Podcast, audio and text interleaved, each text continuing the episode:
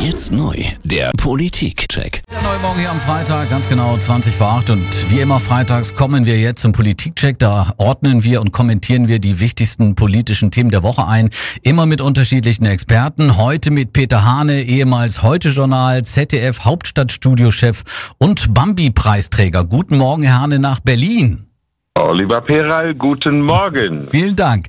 Herr Hahn, in der Türkei wurde jetzt die Bürgermeisterwahl in Istanbul annulliert. Angeblich wurde die Wahlkommission von Präsident Erdogan zu diesem Schritt gedrängt. Die AKP hatte ja bei den Kommunalwahlen erstmals seit 25 Jahren das Bürgeramt in Istanbul eben an die Opposition verloren. Herr Hahn, ist die Türkei weiter denn je davon entfernt, sich eine Demokratie nennen zu dürfen oder wollen die das vielleicht gar nicht?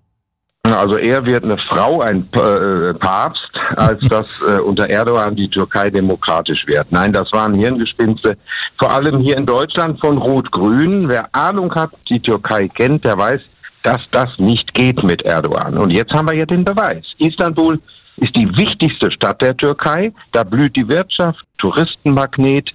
Das in der Hand der Opposition. Mhm. Das lässt sich ein Despot wie Erdogan nicht bieten. Das ist ja wie ein Krebsgeschwür, das sich durchs ganze Land fressen könnte. Deshalb Demokratie, nein, leider das Gegenteil.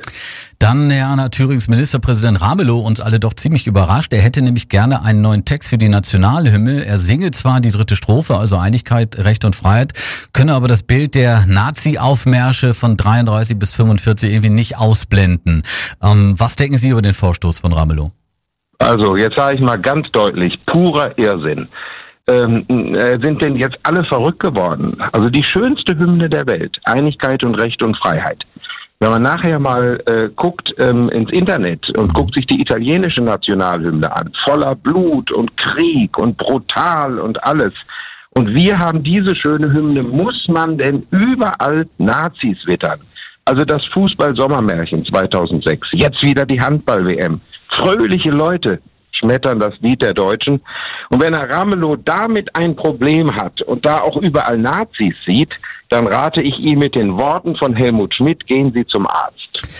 Herr Arne, wir haben einen Tatort. Görlitzer Park in Berlin-Kreuzberg. Junkies kaufen sich da gerne Drogen. Ist natürlich verboten, wird aber heimlich trotzdem gemacht. Jetzt hat der Parkmanager eine Idee. Die Dealer sollen in markierten, farbigen Bereichen stehen, um für alle das Dealen irgendwie einfacher zu machen. Das ist, äh, ist doch wohl ein schlechter Scherz, oder, Herr Arne?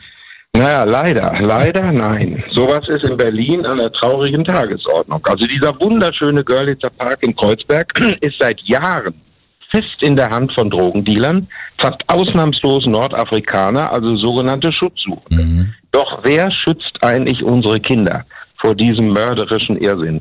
Denn es heißt ja jetzt nicht, der Dealer wird eingesperrt, sondern ihm wird noch für sein mörderisches Zeug Verkaufsfläche geboten.